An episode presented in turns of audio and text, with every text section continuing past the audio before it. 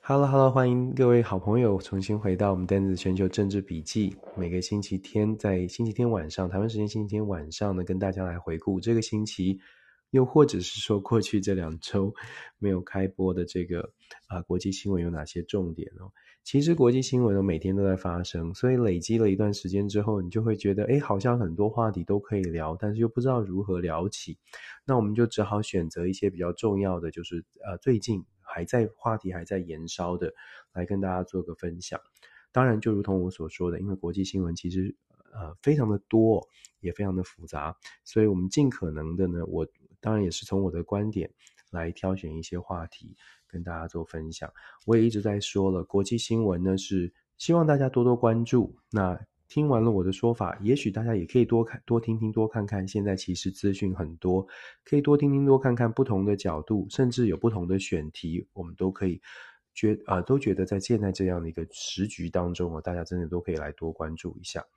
这个礼拜我选了哪些题目来跟大家分享呢？那第一个题目，我想很多朋友都已经注意到，或者是最近这两星期，事实上都在国际上一直在燃烧的，就是美中之间的关系。那这美中之间的关系呢，最重要的就是有气球嘛，气球出现了，还不止一颗，还不这个不明飞行物体哦，还蛮多的。现在就觉得很很有趣的是，好像越来越激动了，看到不明飞行物体都要飞上去把它打下来哦，所以大家在放风筝的时候可能也要小心一点，感觉起来飞上去的这个 物体都要都要很注意，这是开玩笑啦。不过确实哦，想真的没有想到一个气球可以打乱世界的这个节奏哦，所以我们第一条就来谈一下美国的这个。美中之间的紧绷的关系，尤其从气球开始延伸的，当然，当然，这对台湾影响是很大的，因为它延续的会，呃，在美中的紧绷，很显然的气氛是变了，那当然又参参和了这个台湾有，呃，像是在野阵营哦，这个国民党的访问中国，其实这些变数加总在一起呢，就让现在的美中台的关系变得比较复杂一点，所以第第一条就来跟大家说一说这个问题。第二条消息呢，想跟大家谈一谈的是乌俄战争。乌俄战争呢，其实也有一些新的变化。就像这这两天，昨天吧，俄罗斯有呃，俄罗斯的这个副外长维尔西德，呃，维尔西佛，他有特别说讲到说，这个俄罗斯呃，克里姆林宫这边已经准备好要无条件的谈判。有一些中文的新闻是说无条件的谈判跟乌克兰谈判，有一些呢再精准一点就是不预设立场的谈判。我们等下来谈一谈，然后当然也会谈泽文斯基这个过去这两周很努力的在欧洲国家在游走在游说，希望是呃欧洲的国家继续的给予乌克兰支持。我们等一下来谈一下他得到什么样的成果，以及这个谈判到底是什么样的概念呢？第三条新闻呢，想跟大家来谈一下日本跟菲律宾的合作。当然，在周台湾的周边，我们当然会很关注日本跟菲律宾的合作呢。看起来有一个新的进展。我们知道日本的国防的这个策略有一个明显的调整，也就是比较朝向美方的这个部分来移动。来谈一下日本的态态度，以及日本跟菲律宾这个合作到底有什么样的意思？菲律宾是不是选边站了呢？所以，台湾日本。日本跟菲律宾的这个合合议呢，我们就来再延伸的再谈一谈。菲律宾现在看起来呢，又许许可了美国更多的这个军事基地的使用，在菲律宾使用它的军事基地，等于是延伸了原来的那个 EDCA Enhance Defense Cooperation Agreement），感觉起来也是菲律宾好像也是朝向美方来移动。但是小马可是呢，也有在这两天也有发表一些说话哦。他的一个说法，他说要必须要站在菲律宾的利益。我们也来稍微带一下这个话题。那第五条消息呢，谈一下伊朗跟中国。伊朗的总统莱西呢，已经正式的受邀访问北京，在下个星期二到星期四。另外呢，美国呃中国的北京当局呢，也跟伊朗呢已经预定了所谓的伊朗的无人机哦。如果我们再回顾，呃，中国跟伊朗之间之前才签了一个长达二十五年的长约，要互相来进行所谓的经贸的交流。中国跟伊朗之间的关系，北京跟伊朗之间的关系，它代表了世界政局的什么样的改变？我们在第五条的时候来谈一谈。那最后，最后，呃，世界问题很多，最后也谈一下这个土耳其的状况哦。土耳跟、土耳其跟叙利亚，我们知道目前发生了这个巨大的地震的灾变。现在统计看起来已经超过了两万多人的这个不幸的身亡，现在还在搜救当中。当然，台湾也参参与了。那其实这是一个很不幸的事件，但是不幸的事件背后还有还是有一些政国际政治的一个角角力，或者是国际政治的考量。譬如说，叙利亚遭受到的经济制裁呢，在这样的一个天灾之下，看起来好像也没有办法可以赶快的暂时的得到一些缓解，或者是暂时的停止这个经济制裁。为什么是这样呢？我们得待会来讨论一下为什么。所以整体来说，你看今天要讨论的话题就蛮多的，我尽可能的来说一说，跟大家分享一下我的观察。第一个是美国的气球问题哦，在美国看到气球这件事情呢，可大可小。我所谓的可大可小是看我们从哪个角度来切，然后然后我们来谈谈看，就说美国到底是用什么什么样的态度来面对。第一个气球被射落是二月四号。那当然一开始的时候，这个气球呢，在美国的媒体上面爆出来是说有不明飞行物体在天空上面飘，然后看起来这个轨迹又很诡异，就是比较令令人这个怀疑到底是怎么回事。然后就开始出现了所谓的间谍气球说。当然各方呢都有不同的说法。北京当局是说这是一个没有受到控制的、没有这个意外的事件，意外的这个。天气气候观测气球，而且它是非常高的这个高空的天气观测气球，那并不是在预期之预预料之中，也不是所谓的间谍气球。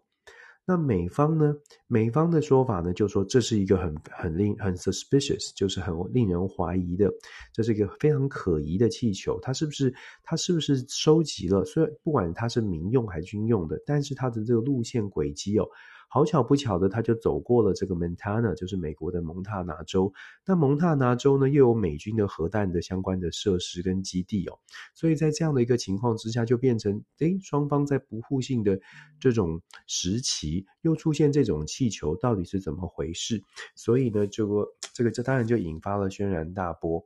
坦白说，美国的拜登政府，如果大家回顾的话，在去年的十一月的拜习会。双方在这个会议当中，虽然没有谈论到什么实际，实际上的中美之间要完全的降温，但是我想全世界看到拜习会在去年十一月，大概都有一个概念是，双方要保持一个斗而不破，甚至是开始要开启所谓的沟通管道。而且呢，在去年十一月的时候，还特别有讲到，拜登自己有说，他说希望跟中国保持这个沟通的管道，虽然是竞争，但是就像我说的，斗而不破。这个沟通的管道呢，不要因为小事，不要因为小事而被而被阻挡了，而被阻断了。因为沟通，中美之间的沟通很重要。那我们讲到说，拜登说了，十一月的时候说了，不要因为小事，不要因为 minor issue 而而改变了所谓的中美的沟通的桥梁。可是我们看到，从十一月到后续后续到现在的一二一月二月，短短的两三个月之间呢，其实过去在没有气球的情况之下，好像中美之间有稍稍的缓和一些，有稍稍的缓和，甚至如果大家记得的话，你看。其实我们提醒大家一下，大家就会想起来，这个中间还发生了所谓的白纸运动。当时美国的政府，你会回顾的话，就会发现美国政府没有什么官方的说法哦。这跟过去可能在讲讲新疆人权啊或者其他议题的时候，美国政府都会有一个官方说法。但是在拜习会之后，很显然的，美国政府对中国。对北京的一些呃，被在对中国发生的一些事情，事实上，它采取的是相对相对低温，不是完全不说话，但是是相对的低温处理，就是低温杀菌、低温低温这个避免再次再次先高冲突，其实就是在创造一个双方可以在沟通对话的条件。那当时十一月的拜习会就已经讲到了，说中美双方的高层要进行沟通，要要互访，也谈到了。这个布林肯要访问中国，所以在后后来我们就看到了定出一个时间，就是二月的五号、六号。好巧不巧，我们说的这个气球就在二月四号被发现，然后被二月四号被击落下来哦。那气球事件发生之后，刚刚我们说了，拜登说呢，不要因为小事。好了，那问题就出在说这个事情可。气球到底是小事还是大事？其实气象气球，如果只是气象气球，如果真的一开始就大家都全部都认定说，哎，这是一个气象气球，这是一个误会，也许还可以大事化小。但是我们也要知道，现在美国内部呢，因为民主跟共和两党的这个，我不敢说是恶斗，但是确实是非常的两极化。在这样的两极化的现象之下呢，新闻爆出来之后，我当时收到的第一个反应，来自国会的朋友的讯息就已经说了。共和党基本上是炸锅了，共和党非常多的这个反反反抗的这个，就基本上对于中国，呃，对于北京当局本来就很怀疑的很多的共和党内的人士呢，就已经开始在在在这个酝酿，国会必须要采取一些，必须要发出声明。后续我们就看到了很多的国会议员的办公室，还有国会议员本人呢，接受访问的时候，都讲得很强硬，这是间谍气球，这是间谍气球。当这个这个话语。这样的一个呃态度定调，而且说出来之后呢，美国的拜登政府，也就是行政部门，它就变得比较没有就骑虎难下了。所以其实很短的时间，在几个小时之内呢，拜登政府从这个不明飞行物体到后来把它射下来，然后到后来很快的做出一个临时的决定，布林肯的访中行程及时的喊卡，一连串的你可以看到的是。呃，美国国会，也就是美国的行政跟立法部门之间呢，有一些角力。那行政部门呢，必须要做出一些调整，否则的话，他们很难做事。这也是回顾到我们之前有说过，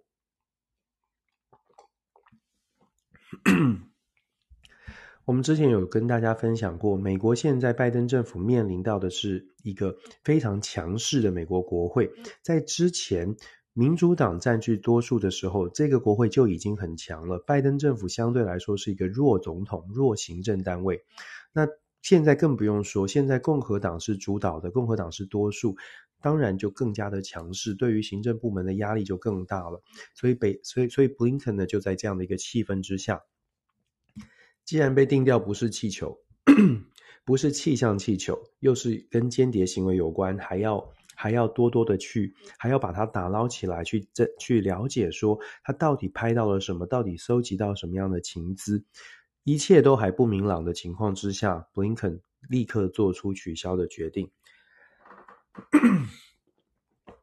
这个取消的决定，大家就可以想象了。当他取消的时候呢，整个中美关系就变成更加的紧绷了，它就变成已经提升到下一个层次。我们刚刚说了。如果是小事，如果大家一开始就定调说这是一个气象气球，那么就可以稍稍的缓和一些。可是很抱歉，因为整个美国的气氛是相对来说对中国是高度的不信任，所以就把它拉高到这种层级了。布林肯访取消中国访问，那中方呢？中方当然也没有办法示弱，在这样的情况之下，又不能示弱，然后又不能够呃做出什么样的这个呃，毕竟。毕竟气球真的是飞到了美国上空，现在有各种的说法，很多人说呢，就是说在美国的媒体有各种的揣测。抱歉，美国媒体有各种的揣测，有人说是，有人真的是比较善意的，就说，哎，这就是中方的气象气球，然后失了控。毕竟气球呢，随着风向怎么飘，也有人特别分析哦，因为它这个这个气球的路径呢，就是随着风向而飘。所以有人揣测说啊，这真的就是气象气球。那也有人是说呢，这是气象气球，但是其实也带着就是收集情资的能力。那当然也有人讲说，这就是故意的，这就是一个间谍气球。那北京当局呢，看起来的说法就是气象气球。北京当局的说法是说，哎，好像呃中呃这个北京中央中央政政府的高层呢，其实对这件事情是没有太多的认知的。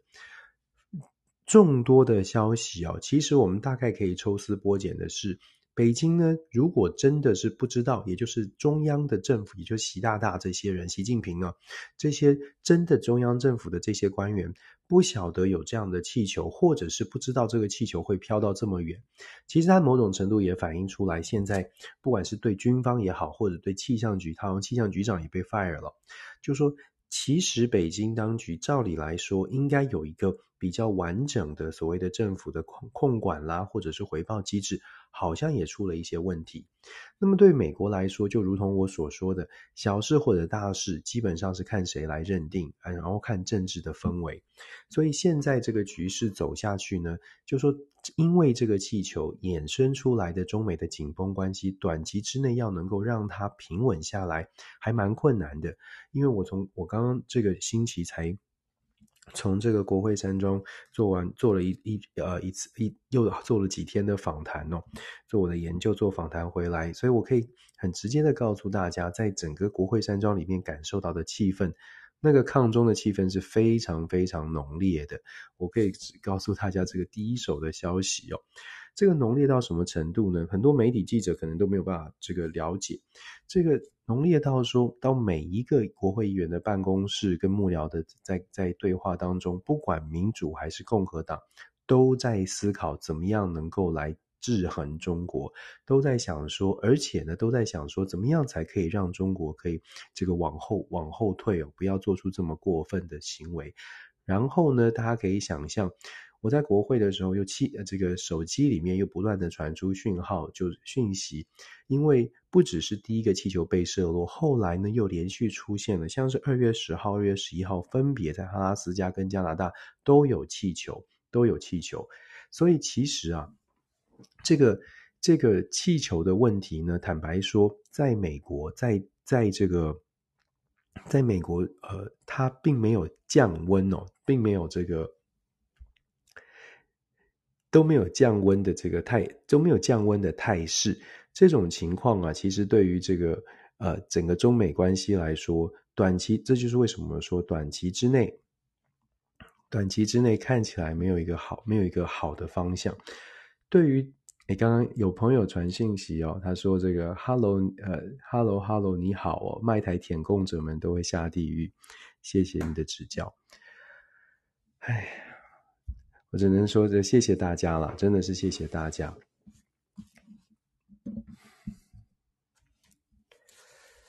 有的时候啊，就是大家就是，这就是美国政治呢是很两极的。其实台湾也是这样，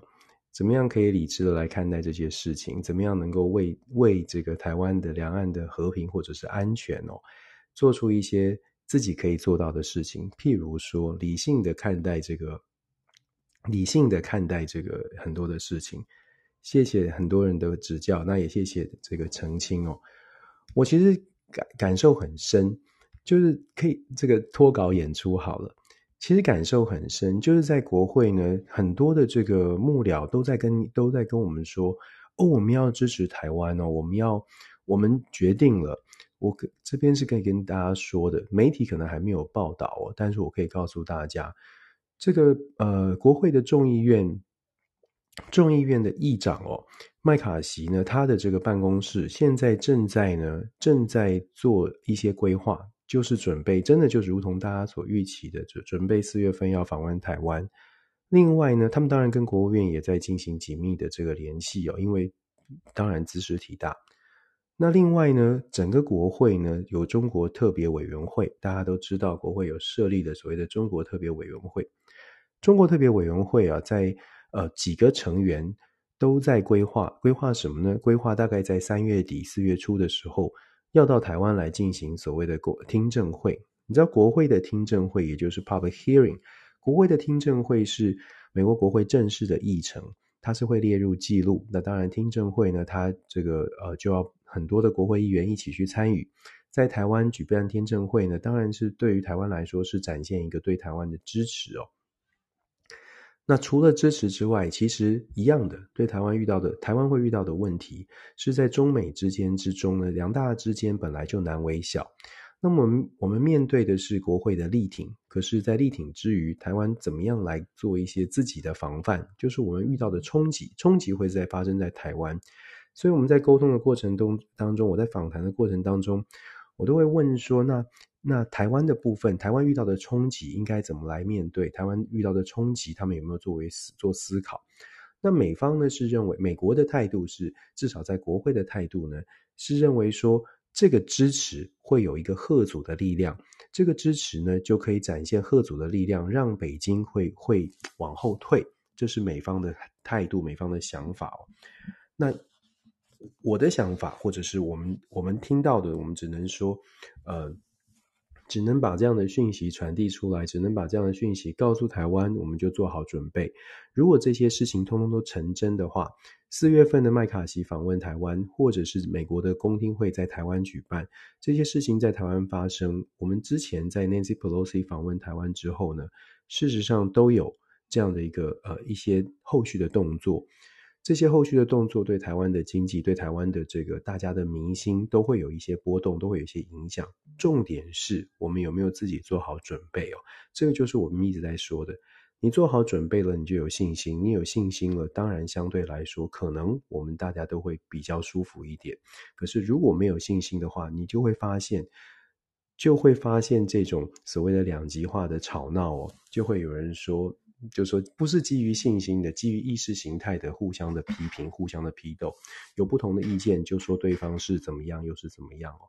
我一直在强调的一点就是说，台湾现在面临的考验非常的严峻。当然，这是从外部来看，在内部我不知道台湾有没有有没有观察到，有没有感受，还是生活是一切照旧。我也问了美国的这些美美国的这个国会的一些幕僚哦，他们在去年十二月拜访过台湾，有好几位。他们问同样的问题，就是在台湾感觉一切生活是照旧的，大家完全没有做好一些，好像没有感受到这个外面都在觉得说台海的紧局势是紧张的。他们说，他们甚甚至是问政府官员，或者是问很多的这个呃一样的这个国会的幕僚。他们得到的反应也是让他们觉得很惊讶，就是在台湾，譬如说，呃，平民间在战争战争的准备上有没有做好，开始做一些动作？那甚至是问医疗的体系有没有做好一些急救的做做救难的这个准准备？这些准备不是蓝绿问题，这些准备就是就是台湾应该要做好的事情，他们也都很惊讶。我们其实想要说的，就是说。和平很重要，但是你要用什么方式来守护和平？我想这是台湾可能大家要去共同去思考的话题。我们只能告诉大家说，美国的国会有这样的氛围，美国国会或者是美国的政府在华在 DC 的部分有想要做什么事情，那想做的这些事情对台湾会有一些冲击，那就要做出一些相对应的准备。如果准备够，我想大家可能可能会多有多一点的信心。如果准备不够，那我们要思考的是，那怎么样来一起来多做一些准备？可以骂不同意见的人，但是最后实际的动作还是要做，因为就是就是得共同来面对哦。我们讲说美国这个目前的状况呢，要能够气氛能够化能够化解哦，其实下一步在哪里？其实中美之间都在寻找一些下台阶。我们说，如果想要化解这个气氛的话，中美之间都会需要下台阶。美国会需要的下台阶，会是中方可能要比较明确的说明。但是呢，如果美国想要手上多一点的筹码，要求北京当局做出做出比较多的让步或者比较多的妥协，甚至是说，甚至是很婉转的说，诶，这次的事件的意外哦，导致这个大家双方的大家的这个误解呢。呃，这个他们是很遗憾的，类似这种外交、外交、外交的辞令，感觉有让步，那美国就必须要有一些证据。所谓的证据呢，就是他们现在在做的，就是打捞出来，从海底打捞出来被射下的气球会是什么样的，有什么样的资讯，那美方就要提出这样的证据。那同样呢，中方因为不能示弱，所以他们可能也在等待美方，像是布林肯啊，他们到底做出什么样的，做出什么样的论述。目前我们看到中美之间呢，可能还可以算是好消息的是，至少双方至少双方都说，其实还是希望，还是希望这个可以沟通，可以交流。那中国这边呢，当然他们做出的强势回应就是拒绝了美国国防部长 Lloyd Austin 的这个通话的要求，就是短期之内哦，双方也不用再说什么话了。短期之内也不用再做什么沟通，因为现在的情情势是很紧绷的。其实我们看哦，就是说过去的冷战时期，美苏之间的美苏之间的这个冷战的经验，长达几十年的冷战的经验哦，我们照理来说，应该学会的是要如何和敌人或者是和这个强劲的这个竞争的对手沟通。沟通呢，并不是要取得一种胜利，每一次的沟通并不是要取得胜利，而是有也也不是为了说，哎，我们我要看到对方有善意，我们才给出相对应的友善的回应。其实适时的妥协啊，适时的妥协，目的就是为了要避免小事变成大事。照理来说，很多的学者、专家、智库都在分析哦，就是过去的冷战应该告诉两大强国，现在的美中两大强国，像这样的一个这样的一个教训，这样的一个课题，就是沟通是必要的，一定要维持沟通，不管你喜欢还是不喜欢，你只要想不想要这个斗而不破变成真正的战斗，你就要想办法的保持这样的沟通。但是这个冷战经验到底大家能不能学到？那又有一个很大的变数，就在于国内的政治。这种国内的政治呢，像美国国内的政治，或者这个中国大陆现在中国现在国内的政治，有没有让决策者有这样的空间去做出妥协？以美国来说，我们刚刚说了两极的政治，拜登政府是被推着，被国会推着往前走哦。如果想要，如果想要这个做出妥协的话，共和党会不会放手？不设下气球，坦白说，不设下气球，共和党可能都没有办法接受了。那更不用说拜登，其实这个礼拜的国情咨文哦，当中没有特别提到所谓的气球，也有很多共和党的国会议员是表达很反弹的，他们认为说你就是不够强，拜登就是太软了。我在国会也听到了很多的国会的共和党的这个议员讲说，拜登怎么会让气球在美国上空飞了这么久呢？飞了飞了这么久才把它射下来呢？情报都已经被收集完了，所以美国内部啊，很多的这个呃政党政治也是现在呢，中美之间的关系现在还是很紧绷的一个关键哦。事实上啊，现在呃双方有点像是在去年呢、去年二零二二年的时候呢，这个。有一个流行词汇，就是统计下来的这个牛津字典这边有统计一个词汇，叫做呃 Gobbling Gobbling mode Gobbling mode 的哥布林模式哦，哥布林模式，它在形容说，诶，全全球有这种哥布林模式的上升。哥布林模式是什么呢？哥布林模式其实哥布林是形形容是一个欧洲的省，这个等于是那个这个童话还是这个故事吧？它就是一个绿色的小妖精哦。这个绿色的小妖精，它传递出来就是，哎，这个没有没有歉意，很很自以为是。自我放纵又是蛮不在乎的一个一个小妖精哥布林大家可以上网去查哦。这个哥布林模式呢，它被形容成为二代表二零二二年，它其实也代表了现在全球的一个态度。在西方呢，用哥布林模式来形容；在东方，我想很多朋友有听过所谓的躺平主义、躺平的概念。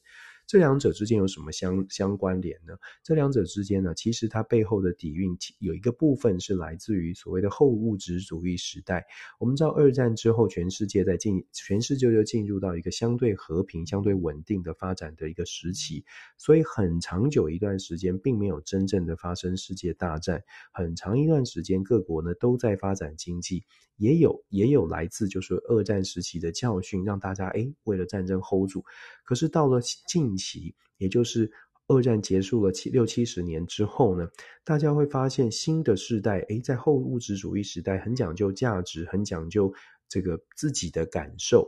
哥布林在西方是形容说，诶现在这种新的世代或者是整个气社会的国际的氛围，比较像是。我想要做什么，我必须要传递出来我自己觉得的感受。不管是美国，不管是中国，事实上都是有这样的一个概念，都有这种感受，就是哎，我必须，我也很强了，我他呃他很强，但我也不弱。这种哥布林模式哦，那跟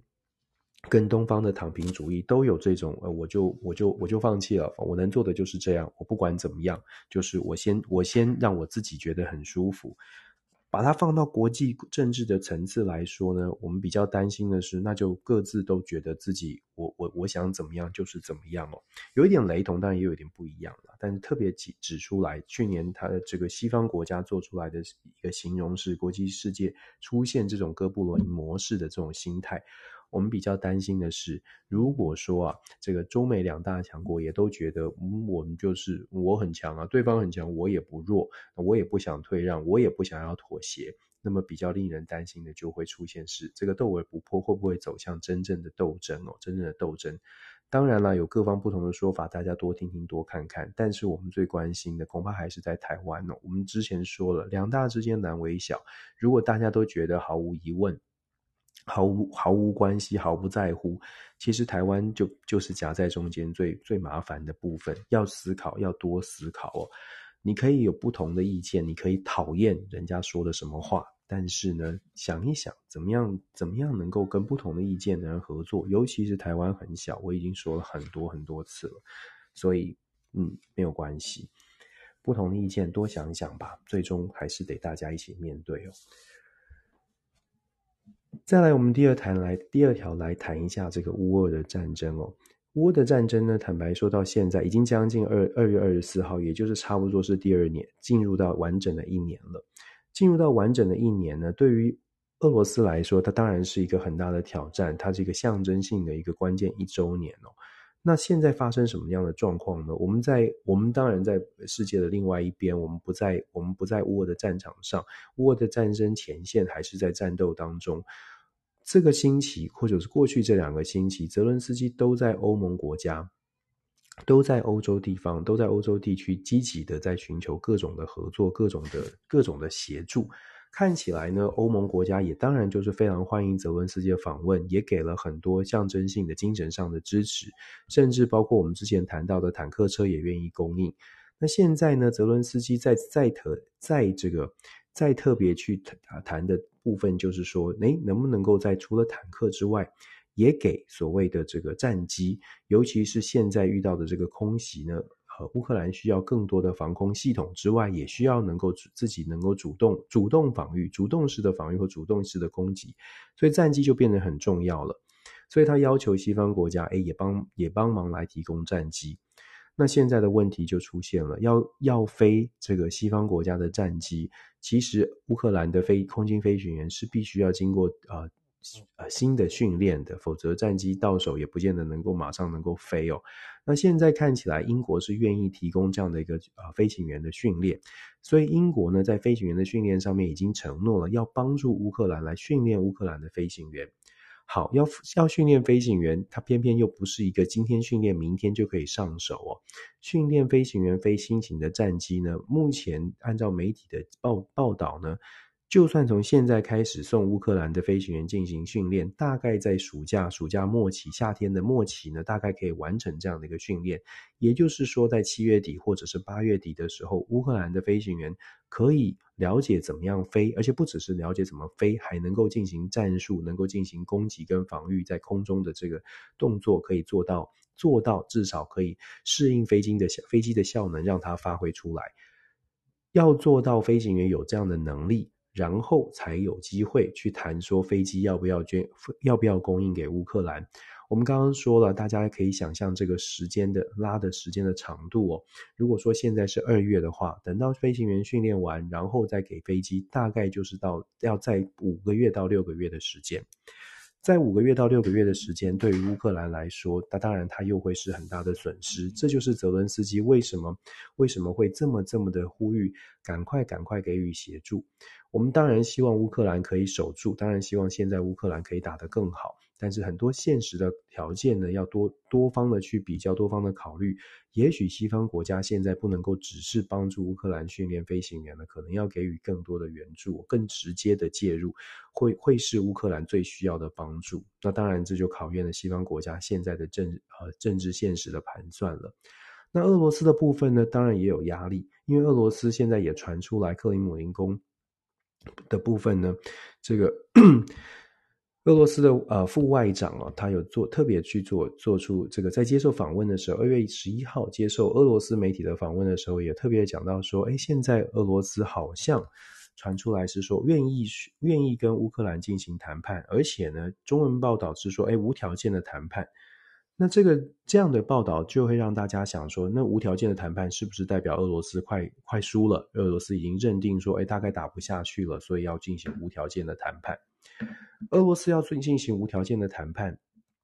可是你看中英文的报道，他会变，他他讲的是说不设任何的这个 without any precondition，without any precondition 呢，就是说没有任何的先决条件，但是它后面还有一句有特别讲的是说 without any precondition，但是必须要 based on the reality，这就比较比较吊诡了。什么是 reality 呢？这个就是什什么是真实？按照真实的情况，不设任何条件。如果我们只看说，哎，不设条件，大家会有一种感觉，就是俄罗斯现在压力很大，所以在谈判的时候呢，就说啊，我们不要，我们没有任何条件，我们就赶快来谈吧。听起来就会比较像是俄罗斯已经决定我们要我们要这个要谈判了，要和谈了。可是你再仔细再看一下，就是说，呃，这个条件。就是所谓的不设任何预设条件，但是要基于现实，你就要再重新思考一下了。因为俄罗斯现在认定的现实到底是输了还是赢了？俄罗斯现在面对的现实到底是说他现在已经落居下风了，还是其实他觉得他自己呢还可以再加把劲？那如果俄罗斯是认为说自己是快要落居下风了，那么谈判可能在谈判桌上他就会做出多一点的妥协。可是如果是相反呢？如果俄罗斯到现在啊、呃、还是认为说，哎，我现在我可以谈啊，但是我是占上风的，或者是我是有一定的这个呃胜算的。那么，或者是说，他就觉得说我我丢出这个议题，你不接受，那我就有一个理由说，哎，我已经说了要谈判，你们不，你们都不接受了，那我就我就再一轮猛攻哦，因为二二月二十四号是一周年嘛，在一轮猛攻，呃，或许或许也会发生。我们之前说了，从一月底到三月份，很有可能就会是俄罗斯再再一波的强攻，所以呃，看起来看起来，虽然大家有看看起来现有一些变化。这个乌克兰希望希望得到更多的支持，然后需要有一点时间。那俄罗斯呢，看起来也是也有也有抛出一些讯号。乌俄战场上面的发展哦，我觉得我们可能要可能一样的，就是我们来看一下现实。从外面来看，现在的现实很难看到真真这个很难看到很精准，毕竟没有到达没有到达现场，没有看到达战争的现场，我们只能从这种言辞之间。来判断，然后我们也我们也要从这个，呃，所谓的世界各国的支持来判断，诶，现在的支持的力道到底是持续的，持续维持这个力道，还是有做出什么调整？美国总统拜登大概也预计哦，要在二月二十四号之前找时间去访问波兰，等于是到乌俄战场的最前线去给更多的支持。我想呢，西方国家 对于对于乌克兰的这个力挺。对西方国家的对乌克兰的力挺是毫无疑问的。那这个力挺呢，呃，要化作实际的行动，那基基本上就考验着西方国家每一个国家，尤其是民主国家，每一个国家他自己内部 遇到什么样的挑战，那个那个国家自己的内部能不能撑得下去，继续给予这么多的支持。我们可以看得到的是，以美国来说，我们可以看到美国确实内部有一些讨论，就是说美国自己内部的问题很多，持续的作为最大的支持，呃，支持乌克兰的最大国。它会不会遇到一些经济上面的一个冲击？美国的经济是不是能够撑能够撑得住？这个时候你就会发现，美国也开始在，美国也一直都在期望欧盟的国家能够多多给一些帮助。那压力到了欧盟国家之后，欧盟国家是不是能够做到？是不是能够在各国都各国内部都能够说服说不行，我们乌克兰防线一定要守住？这个啊，真的是考，真的是对于世界各国民主国家的一个一个考验。我们希望看见的是民主国家好，那么就团结起来。但是现实会不会是这样？我们提出来，大家可以一起来观察。就是我们希望是这样，那现实会是怎么样呢？我们就继续继续观察下去。只能说啊，这个还是一样的，战争打到现在，得到什么，失去什么，这是真的要去思考哦。有一些朋友蛮可爱的，一直在一直希望可以得到一些解答哦。我想多看看多看看国际政治，多了解一下国际政治的现实哦。不同的意见，多思考一下，多思考一下哦，可能对自己会有一些帮助。我们看一下第三条新闻哦，谈一下日本跟菲律宾吧。日本跟菲律宾哦，这这个礼拜也签签署了一些这个国际的协议哦，签署了安全的协议。其实这个安全协议它不只是安全协议，它还有其实包包山包海。更重要的，对经菲律宾恐怕更重要的是经济上面的话题，经济上面的合作呢是非常多的。对于菲律宾来说，如果大家记得的话，我们前一阵子才分享过，菲律宾总统小马可仕当选之后的第一个国事访问是到了北京去谈了很多的协议，还包括了得到了北京的在经济基础建设上面的合作跟协助。那这样的情况呢，大家可以去思考的是，小马可是现在在操作的是什么？小马可是对小马可是来说，菲律宾的利益是第一优先。这个利益 会不会选择？会不会选择是这个完全的切割某一些、某一些的这个呃某一些的对外关系？譬如说，他会不会在中美之间选择完全的靠向一边？你可以看到菲律宾所采取的策略，经济上面，诶，完全跟中国之间的合作没有问题。对菲律宾来说，这是符合菲律宾国家利益的。那对于呃跟美国的关系呢，你也可以看到它在加强美跟美国之间的国防啊安全的连结。譬如说，它在 EDCA，我们刚刚说过了，嗯，Enhanced Defense Cooperation Agreement，这个 EDCA 呢，它就呃再再次的强化了。在强化的部分呢，它开放了另外四个菲律宾的呃军事基地，让美国可以在可以在必要的时候使用。但是呢，小马可是也特别强调，EDCA EDCA 并没有包括战争时候的这个合作，它是提供了军事上面的基地，但是 EDCA 并没有强调所谓的战争时候的合作。但是小马可是这样的说法呢，其实也有一点矛盾的地方，因为美菲之间其实是有军事军事的安全保障的共互相的共同防御条约的，所以他讲说 EDCA 没有考虑到没有考虑不呃不包括战争时候的合作，但是其实美菲之间是有所谓的军事的军事相关的共同防御的协议的，也就是说小马可是现在在操作的，他恰恰就是在操作中美之间的一个杠杆，能不能成功？坦白说，以中美之间这种紧绷的关系哦，你要完全的、完完全全的不做一个、不做任何的位移、不做任何的偏向，很困难的。这其实是菲律宾的难关，这是日本的难题，韩国的难题，也是台湾的难题。你在中美之间，你要如何来去操作？怎么样让大家觉得，哎，你你你既不是敌，也不是友？对台湾来说更困难的原因，是因为北京当局对台湾有不同的想象、不同的想象或者不同的要求。这就是为什么台湾最困难，这是台湾为什么最困难之处。那我们说美菲的这个日日本日本跟菲律宾的合作呢，我们刚刚特别讲说，它虽然是虽然是军事上面有强化合作，但是更大的重点是呢，是在经济上面，呃，基本上它的这个合作其实包括了七大项目哦。那尤其是在经济的部分，菲律宾恐怕看的是这一次借由这样的安全合作跟。菲日本之间的连接可以更紧密。日本对菲律宾来说是贸易对外贸易的第二大第二大伙伴国，第一是中国，第二就是日本。所以菲律宾跟日本的安全合作的强强化，其实某种程度也更巩固了日本跟菲律宾之间的经贸的经贸的往来，未来的经贸往来的稳定性。对菲律宾来说，这个安全协议呢是大大的加分的，毫无疑问对国家利益是加分的。可是，就像我们说的，安全的部分呢，菲律宾到底是不是完全的会站在日本、美国这一边？在必要的时候，菲律宾会做出什么样的动作？以菲当然以菲律宾自己的国防力量来说，它还有不同的考量。我其实在，在呃也跟了日本的呃部分的媒体的记者呢，有关有谈到这个日本对于台湾的所谓的台湾台湾有事、日本有事这个话题。其实台湾有事、日本有事这个话题哦，事实上这个。在日本国内呢，也有不同的考虑。也就是说，台湾有事，日本有事，当然会得到部分日本民众的支持。但是，实际第一，实际的行动会是怎么样？第二呢，是日本民众是不是全部都支持这样的一个概念？其实，包括日本的媒体，包括日本的这个学者专家本身，也对这样的一个话题是有一些疑问的，是有一些疑问的。我们当然都会希望听好话，我们都希望听到日本要帮忙台湾，台湾也要帮，呃，美国也要帮忙台湾。我们最最想听到的都是好话。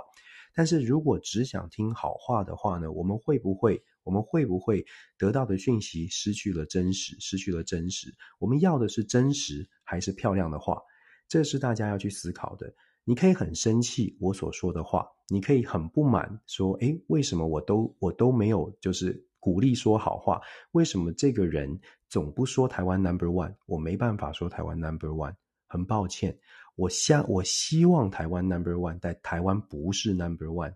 敢不敢说？大家敢不敢说？大家大家敢不敢面对这个真实？我想这是台湾现在非常非常需要的。我们都很希望台湾 number one，我再次强调，我们都很希望台湾 number one，我们都很希望台湾是世界上的强国。所谓的强国是在方方面面我们都很有底气，这是我们的希望。但是希望跟现实的落差，你有没有办法用凝聚国内的力量，凝聚台湾自己两千三百万的力量，把它发挥出来？先站在现实，才有办法往上走哦。这个真话这个真话愿不愿意听，还是说大家只想说假话？所谓的说假话，就是有些朋友说啊，哎呀，只要不同意见的这个人就是做中国梦，只要不同意见的这个人就是就是贵中了，就是就是不同意见，有没有办法承受这些真相？这是很重要的，台湾现在很重要的。其实真的没有关系，民主素养是展现在这里的。如果你有民主素养，你大概就可以了解为什么不同的意见这么难听，可是却却对于一个国家来说这么的重要哦。有的时候，嗯，很困难，但是该做什么事情，就该说什么，该做什么，还是要做。我们谈日本、菲律宾，我们谈菲律宾、美国，我们再来谈一谈 最后第五条，啊，不说最后了，第五条消息呢，我们来谈一下伊朗跟中国。伊朗跟中国啊，在下个星期，伊朗的总统莱西受邀到中国北京进行访问，星期二到星期四，这是表定的时程哦。要特别注意的是什么呢？特别注意的是。伊朗跟中国的合作，现在传递出来的，其实政治的放放出的政治象征讯号是蛮强的。为什么这么说呢？我们知道现在美中很紧绷，伊朗呢，它在对外对外政策上，因为它在过去这几年跟美国之间的关系很紧绷，所以伊朗呢，其实采取了一个所谓的看向东方，这个 look at the east，也就是跟中国以及俄罗斯之间的关系呢，伊朗是非常积极的在强化。过去这两年，也就是在在这个美中紧张关系之前，中方或者是俄罗斯对于伊朗当然有关系，但是没有这么的高调。现在变得很高调，大家可以想象相互制衡、相互抗衡的一个概念哦。美国跟中国之间的紧绷，让中国现在受到了很多的制约，受到了很多的压力，所以中方呢，跟伊朗之间的关系拉得很近，个甚至是高调的来处理。去年签了数数百亿的这个呃二十长达二十五年的合作计划，现在呢又高调的邀请了莱西到北京访问，甚至是特别去强调说未来呢中中国跟伊朗之间还会有军事上面的合作。新的报道呢也显示了中方跟伊朗采采购了新的所谓的无人机哦，这些呢在在的显示北京当局想要跟这个或者是说不只是北京了，所谓的。跟美国跟西方阵营相对立的这一面，至少在形式上或者在目前的态势上，相对相对应的这一面哦，看起来呢要展现出来一个集结的感觉，集结的这个集结的一个集结的集体的力量来做抗衡，这样的一个集体的力量的对抗。会不会再走向所谓的新型的新的冷战？我们之前都一直在说新冷战呢不会发生，原因是因为这个世界已经高度的连结了。可是这个新冷战，所谓的新冷战，如果说今天真的发生了所谓的两大集团，大家不愿意妥协，大家不愿意说啊，好像再继续沟通的话，只能说呢，过去的冷战形态。新的这种对抗，新的不管是意识形态对抗，或者是体制的对抗，它不会是过去的这种冷战的美苏之间的冷战模式，它会慢慢衍生出来一种新型的。我不会说是冷战，因为它没有办法，没有办法不不联系，它只会只会在必须联系的情况之下找到这种竞争的模式。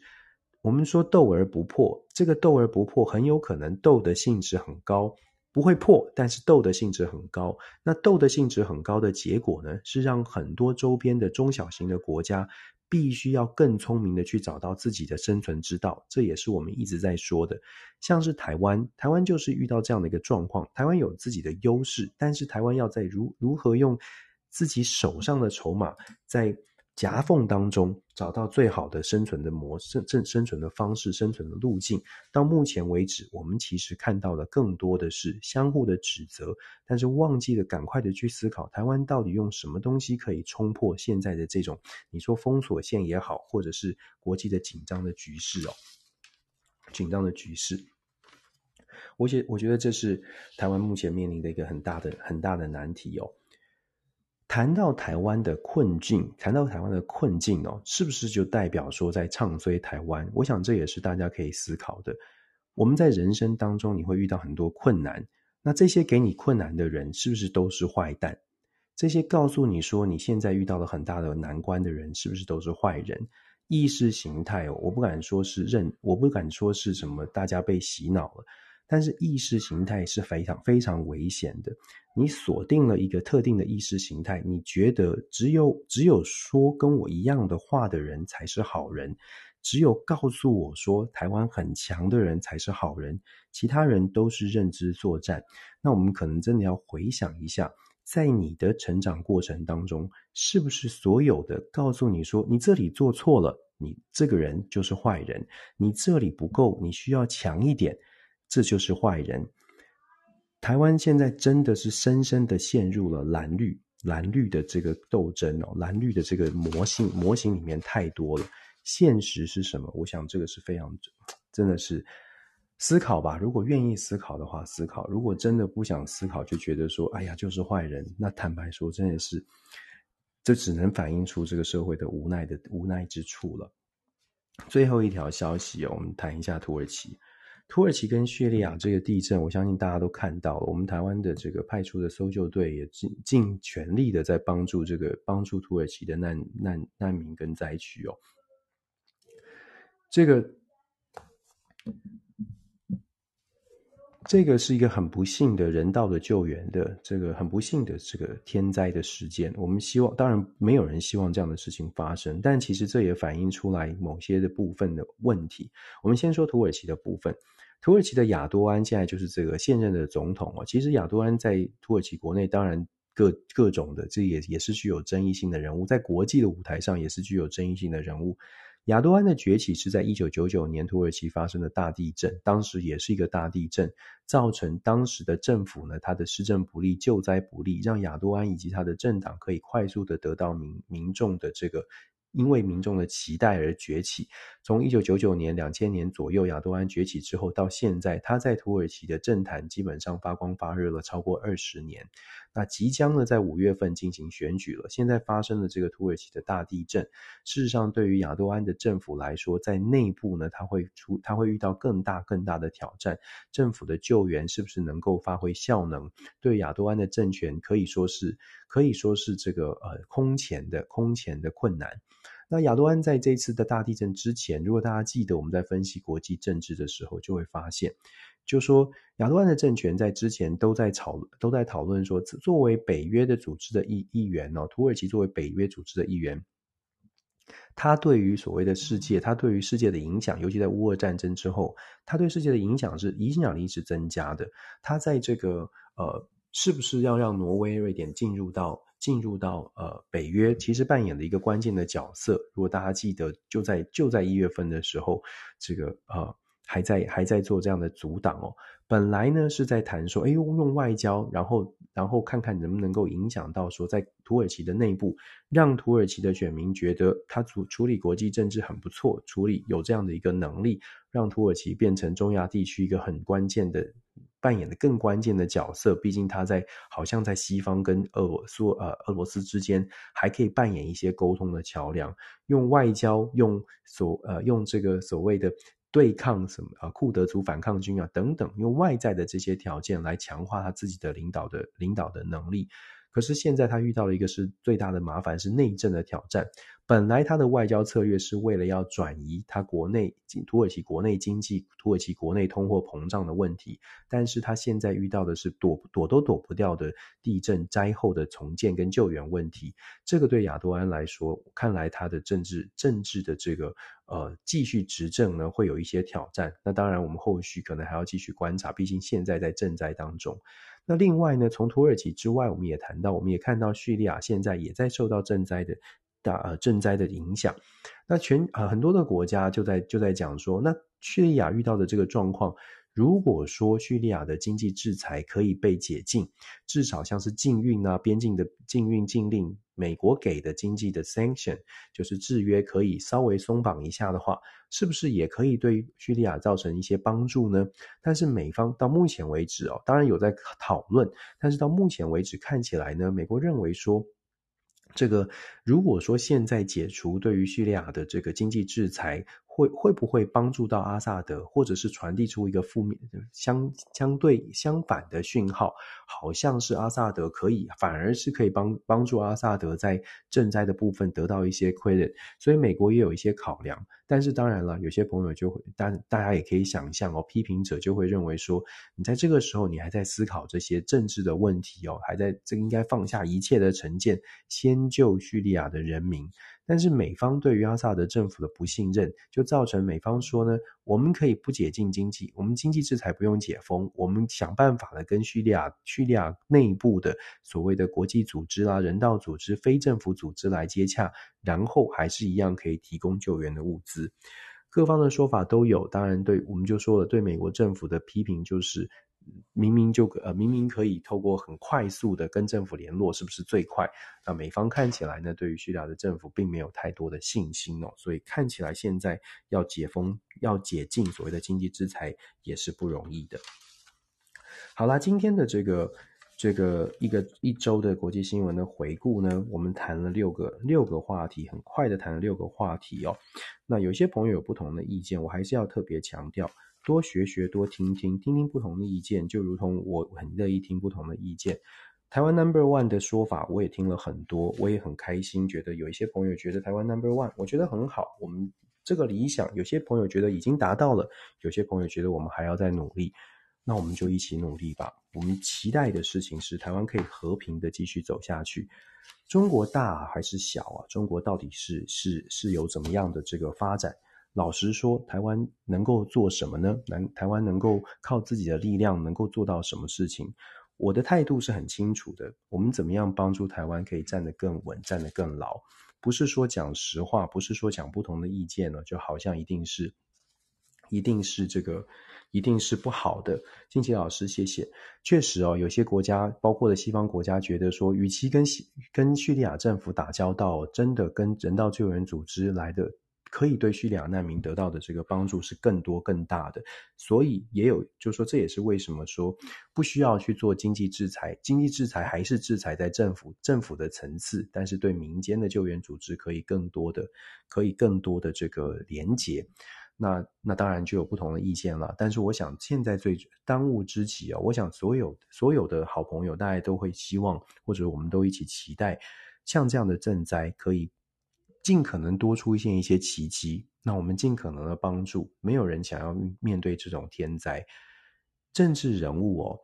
就是有时候我看到看待这些天灾，看到土耳其的这个这个这个惨惨，这个真的是蛮惨的一个情情况。我事实上有刚好有一个有一本新参与写作的一本学术的专书，本来是要在这个上就在上个星期要有一个新书的这个发表会。那我们合作的土耳其的学者，就是赶快的写了一封信，告诉我们说，哎，他学校也受灾，他的学生甚至是有学生的家人，呃，也受到了这个呃灾害的影响哦，所以临时的取消，跟大家抱歉。那你就可以看到我们所有合作的作者，大家的这个涌入的支持，当然这这当然都是很微小的支持，精神上的支持都是很微不足道的。但是我们要说的是，我想。善良的心意都是可以传递的，善良是可以化作行动来多做多做一些帮忙。不管你用祷告或者是实际的捐款哦，世界的人们，我还是相信世界的人们，大部分的人们都是善良的。政治人物有太多太多的算计跟太多的利益的考量，没有利益考量的人们，是不是能够放下这些我们自己意识形态自己画下的隔阂，想一想，世界上也许。除了政治人物这些盘算盘算之外，说话的人不见得都是坏蛋。跟你意见不同的人也没有什么，也没有要害你的心。用从这种角度来思考，深呼吸，听一听不同的意见，有的时候不是坏事的，有时候不会不会是坏事的。这是我们，这是对台湾的期待。这是为什么我说台湾新故事。我我取名很，我不会取名，我的美美工能力也很差，我也不是一个什么很会很会感性的人。但是我很希望大家知道的是，做做做事的人，或者是想要世界更好的人，很多很多很多。政治人物可以在站在台上带风向，可是我们不见得一定要被带风向。我们可以用自己的智慧去想想看，多听不同的面向，想一想，想一想，大家都想要有一个很很好的未来，大家都想要有很好很理想的结果，但是达到结果的过程，可能大家想要采取的手手法不是很一致，但是这没有关系，你只要相信很多人都跟自己一样，都是好人，都是善心，没有那么多的坏人。我想这个是，也许可以从自己开始做，就算自己我们都是小人物，我想都是可以做得到的。还是一样，一直以来都是继续这样做下去。谢谢大家今天的收听哦。那我也很期待我们面未来未来面对的这个未来面对的这个世界，嗯，可以可以更和平一点，可以更好一些。大家都尽一点力吧。谢谢大家，谢谢大家。感谢，祝福大家。那我们下周再见喽，晚安，拜拜。